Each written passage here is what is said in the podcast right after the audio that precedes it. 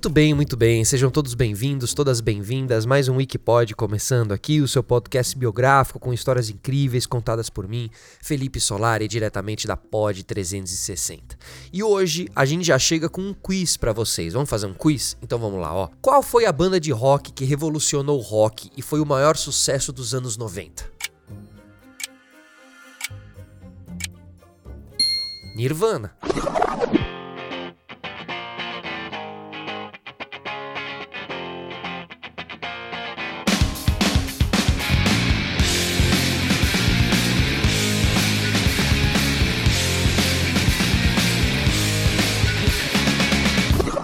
Qual jogador de futebol brasileiro foi o craque da Copa do Mundo de 1994? Romário? Dunga na marcação, tomou, tomou na boa. A enfiada para Romário, bota na frente, essa é sua, baixinho. Vamos, garoto, vamos, garoto, vamos, garoto. Gol, gol, gol, gol!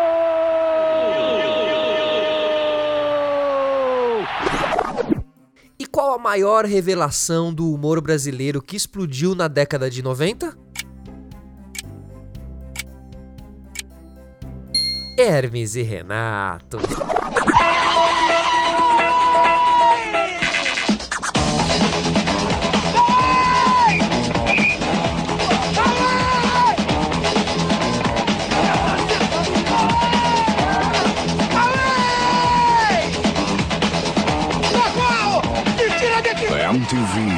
Apresenta Hermes e Renato. Sim, puta que pariu, como esses caras foram presentes na juventude brasileira na década de 90, 90 e 2000 também. O Wikipod de hoje conta a história deles, irreverentes, escrachados e com humor, com um humor que só assistindo pra gente saber. Vai, Renato, diz os números. 199113. Ô caralho, o que foi, merda? Puta que pariu! Ganhei na loteca! Caralho, vai tomar no cu, tamo rico, porra! Cala a boca, filha da puta, ninguém pode saber que a gente tem essa diarama toda, caralho! Bom, olha só, quem foi jovem na década de 90, 2000, conhecem muito bem a trupe Hermes e Renato, com esse humor deles, inspirado na pornochanchada da década de 70, né, do cinema brasileiro. O Hermes e Renato foi criado e interpretado pelo grande Fausto Fante, Bruno Suter, Felipe Fagundes, Adriano Pereira, Marco Antônio Alves e depois ainda teve a chegada do Gil Brother, né, não sei se vocês se lembram, que era o Huawei, né? Aí, meu irmão, eu vim buscar a grana do meu passarinho. O programa chamou a atenção ali da MTV, porque assim, ó, eles se conheciam ali da cidade deles, né, do Rio de Janeiro, de Petrópolis, e ali no quintal das casas e tudo mais, eles ficavam fazendo as zoeiras deles e brincando e meio interpretando as coisas e tal. E o Fausto, dizem que ali na família do Fausto, eles tinham a câmera, tinham um pouco o hábito ali de, de, de se filmar e de gravar as coisas e tal.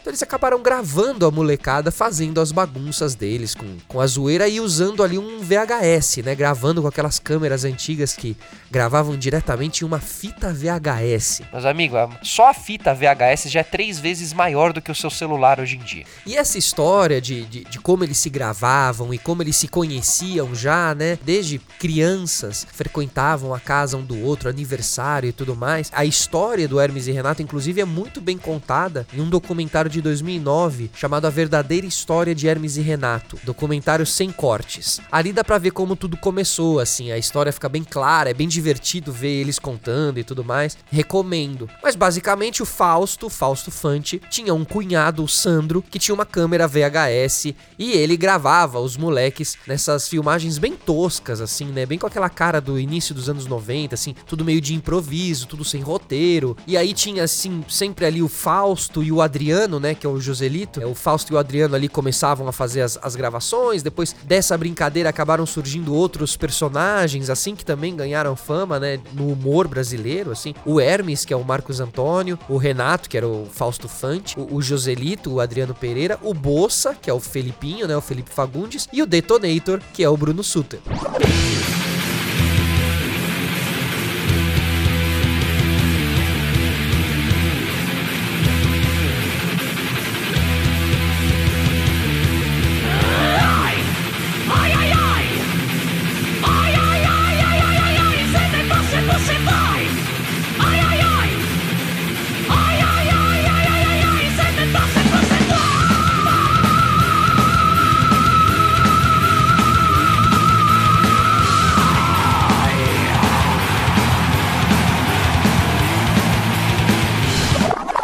Aí uma história assim que sempre contavam ali na MTV era a maneira que Hermes e Renato chegou na MTV, assim. Porque depois de anos de gravações, como brincadeira ali na casa deles em Petrópolis e tal, eles resolveram concorrer a uma promoção que a MTV tava fazendo para veicular uma vinheta, tá? Então a MTV colocou ali, ó, pessoal, mandem aqui vídeos, é, vinhetas pra gente que a gente vai veicular durante o, a nossa programação, né? A MTV tinha essa coisa das vinhetas, né? E aí para você concorrer, você tinha que enviar uma VHS com a sua proposta e tudo mais. Só isso. E aí o que aconteceu, né? Os caras do Hermes e Renato acabaram mandando a VHS para participar dessa promoção, da promoção da vinheta, não era uma promoção de programa de humor, entendeu? Então era, era um negócio eh, que acabou não sendo o que eles acabaram indo fazer ali na MTV, né? E essa VHS aí, é- ela tinha zoeira. Só tinha zoeira, zoeira no melhor do que a gente conhece de Hermes e Renato, assim. E mandaram essa VHS lá pra MTV com um compilado ali de um monte de zoeira. Bom,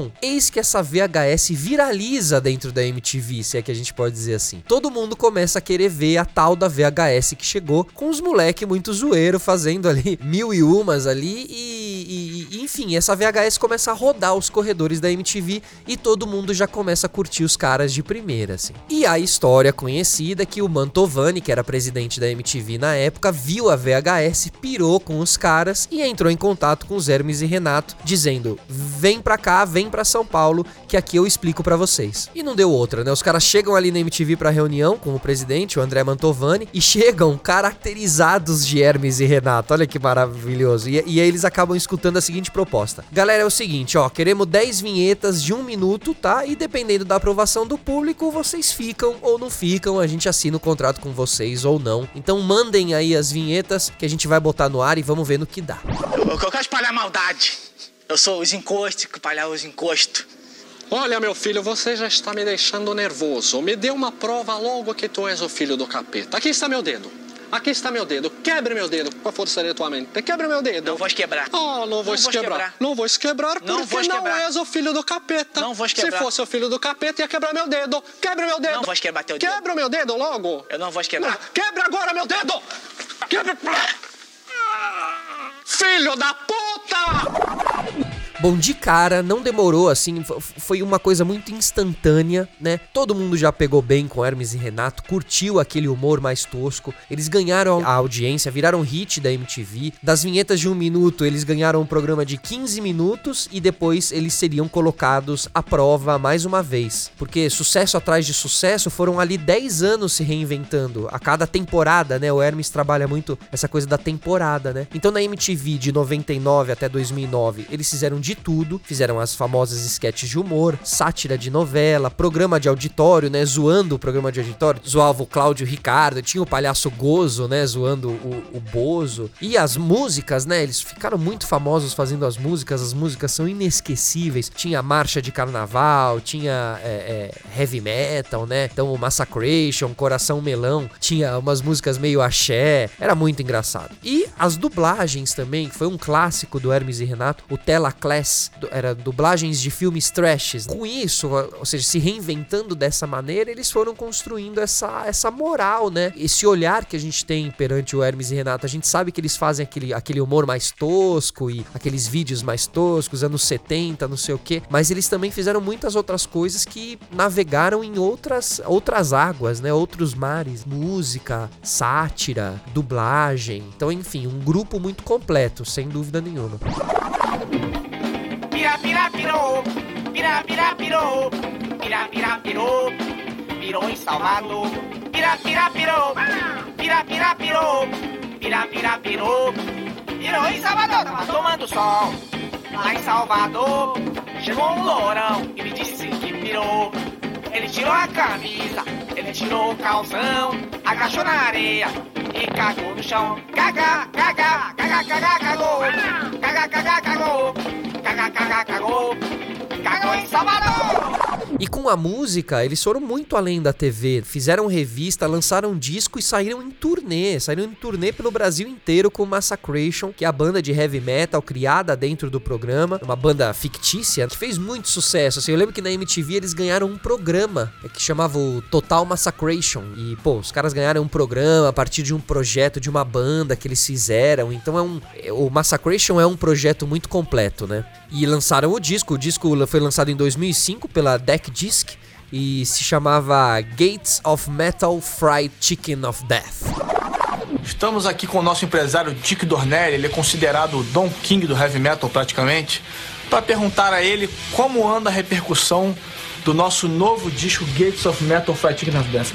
Dick, como estava o heavy metal e como ele se encontra hoje depois do lançamento do nosso CD? Ah, o heavy metal tava uma merda, tava um esculacho, moro?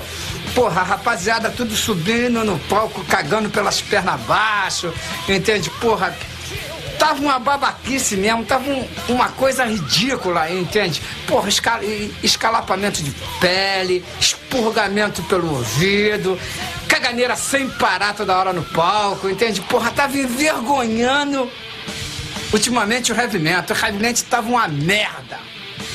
Sei. E depois do lançamento, esse cenário mudou, parece, né? Ah, depois do lançamento o cenário mudou, né? A gente tá sendo bem aceito nos quatro cantos do mundo. Bom, outro sucesso aí de Hermes e Renato, a gente sabe, são os personagens, né? E um deles é o personagem do, do Felipinho, do, do Felipe Fagundes Torres, que é o Bossa. Bossa é um personagem de 32 anos, muito bem vividos, meu. E que, segundo a definição do Dr. Gilmar da novela Assim é a Bossa, ele é um sujeito bacana, um cara decente, criado a leite com pera, ovo maltino e doces caramelados, que vive contando vantagem, mas que na verdade sempre se dá mal. Esse é o nosso Bossa.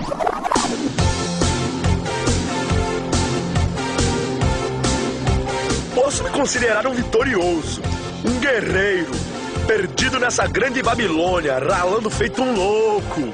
Afinal de contas, tenho a responsabilidade de uma grande empresa em minhas mãos. Fui considerado o melhor office boy da firma por dois anos consecutivos, meu.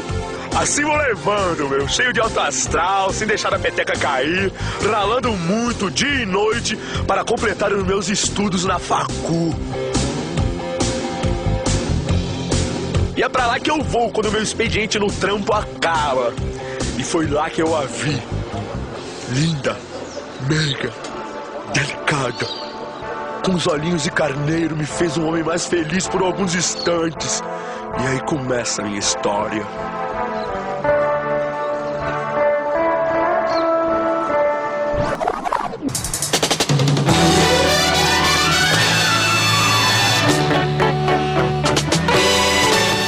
Olha só, pessoal, inclusive já que a gente tá falando de humor, eu quero indicar aqui outro episódio bem legal que a gente tem no Wikipod, que é Os Trapalhões, né? E que tem tudo a ver com Hermes e Renato. Grandes grupos de humor do nosso Brasil, tá bom? Então vai lá, esse é o nosso episódio 54. Quando acabar esse, cola lá pra ver a história dos Trapalhões. Agora vamos voltar aqui pra história do Hermes e Renato.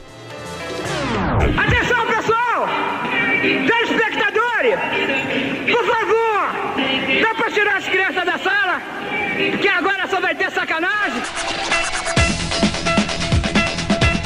Bom, depois de uma década de sucesso ali na MTV, o grupo recebeu um novo desafio e trocou a MTV, eh, no início de 2010, pela Record, onde eles faziam parte do elenco do programa Legendários do Marcos Mion. Inclusive, este que vos fala, que eu, Felipe Solari, fui um dos integrantes também do, do programa Legendários. Fiz a mesma movimentação que os Hermes e Renato, saí da MTV em 2010 e colei ali pra Record no mesmo ano de 2010 pra gente começar o Legendário, certo? Então, pra mim, né, particularmente, foi muito legal fazer essa transição e fazer essa transição com tantos, é, com tantos apresentadores e personagens legais que eu admirava muito também. Por mais que a gente estivesse junto na MTV, eu não tinha tanto contato com eles. Acabei tendo muito contato com eles no Legendários mesmo. A gente dividia camarim todo sábado, então ficávamos horas e horas lá, dando risada, trocando ideia. E estavam os Hermes, tava o João Gordo, Mia Mello, enfim, o Legendários tinha um elenco muito interessante, né? E aí rolou uma pequena treta ali, porque como a MTV era detentora do nome Hermes e Renato, na Record eles não puderam usar, porque né, ah, saíram da MTV, a MTV ficou um pouco chateada, não sei o que, tentaram negociar, levar o nome, a MTV meio que não deixou.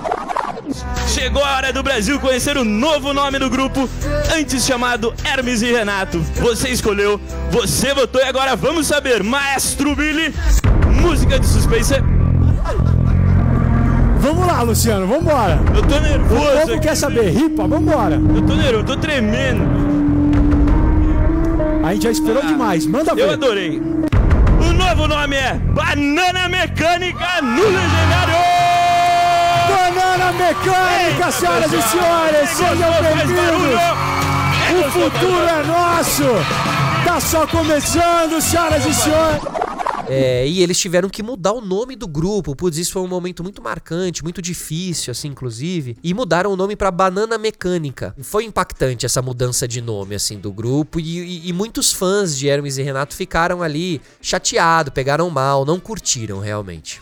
Mas eles ficaram assim, continuaram ali no Legendários e em março de 2012, um dos integrantes, o Bruno Suter, que é o Detonator, decidiu deixar o grupo deixar a Rede Record e voltar pra MTV para comandar um programa chamado Rock and Rolla. E aí isso começou a, a, aumentar essa questão das críticas dos fãs, né, diante do trabalho do Hermes e Renato feito ali na, na Record, né, como Banana Mecânica. No Legendários, então, o tempo também da programação diminuiu, eles passaram a ter menos tempo dentro da programação, então passou-se a ver menos Hermes e Renato. É a mesma coisa até comigo também, assim, é, a gente foi perdendo espaço de matérias por causa do do, do palco, né? Na TV aberta valoriza-se muito o, a, as situações de palco. E assim foi com Legendários. Começou a acontecer muita situação de palco e poucas matérias. Então tinha pouco espaço para os apresentadores. Então realmente acabou virando mais um programa de palco do que um programa realmente de, de matérias. E isso foi aumentando as críticas. Os fãs de Hermes e Renato não gostavam disso, não curtiram muito o novo nome, não curtiram a saída do Bruno, né? Sentiram a saída do Bruno. E eles mesmos é, dizem que foi um período período de ostracismo ali do grupo, assim. É. Inclusive, no, na linha de humor do canal, né, para vocês terem uma ideia, assim, eles eram proibidos até de fazer piada de português, por exemplo. Porque a Record tem também as suas, as suas é, emissões, né, e emissoras ali é, em outros países que falam português, então eles preferiam evitar. Então, enfim, tinham uns pitacos da emissora dentro do, da linha editorial do grupo, né? O que na MTV, obviamente, não acontecia. Até que Hermes e Renato decidem voltar voltar pra MTV. Pois é, eles voltam pra MTV. Mesmo eles voltando pra MTV, o Felipe Torres, o Felipinho, ele continua também no Legendários ali sozinho, fazendo um, um personagem, né? Que era o Tião, que só falava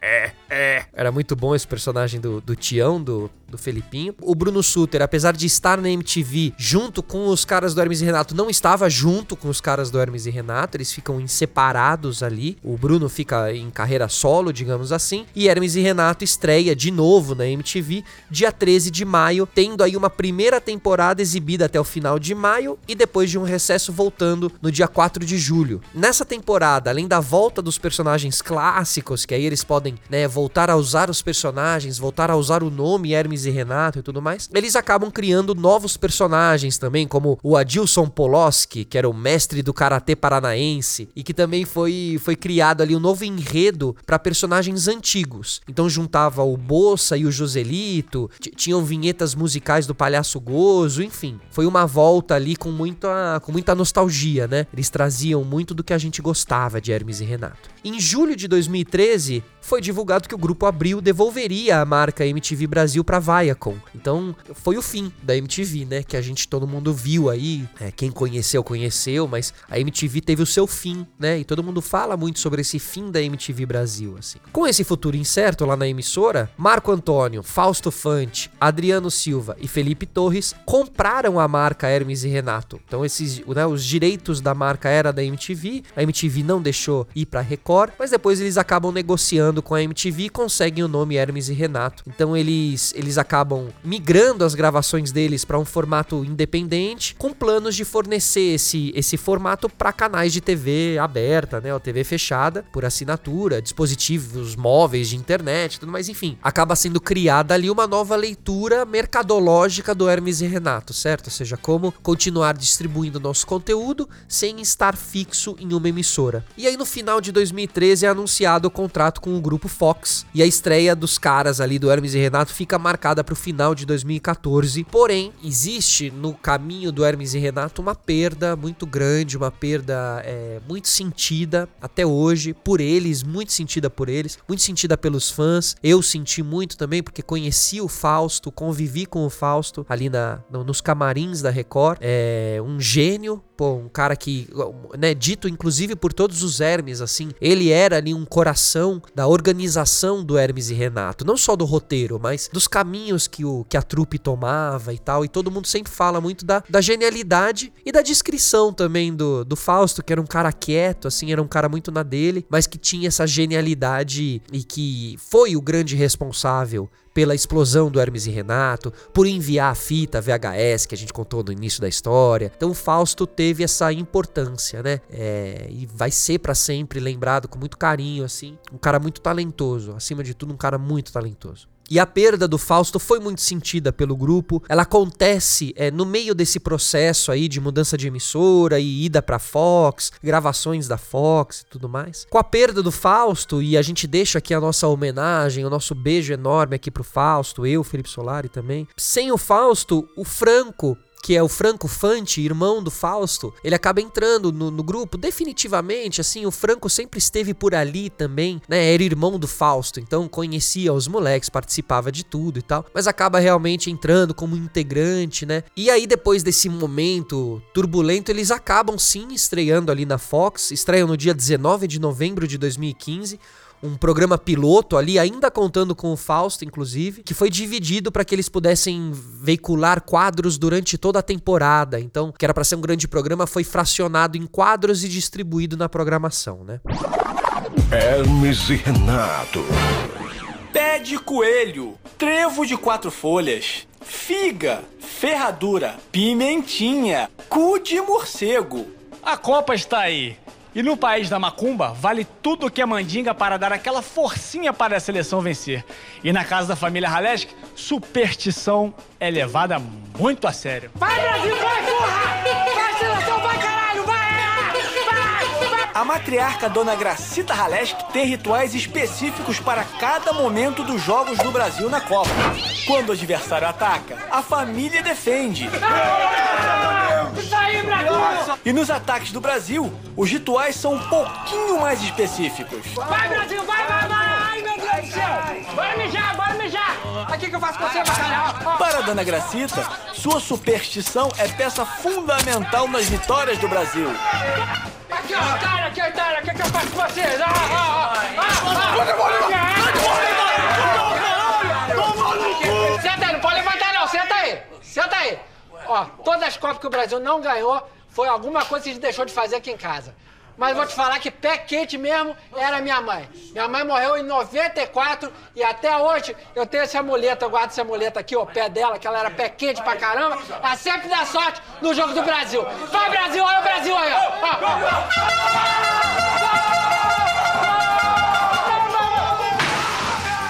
É isso aí, pessoal. Pra ganhar o Hexa, vale tudo, né? Hermes e Renato na, naquela competição que tá rolando agora, sabe? 2014, junho e julho, sabe qual é? Então, aquela que tem vários times do mundo. É, aquela mesma. Vocês sabem qual é.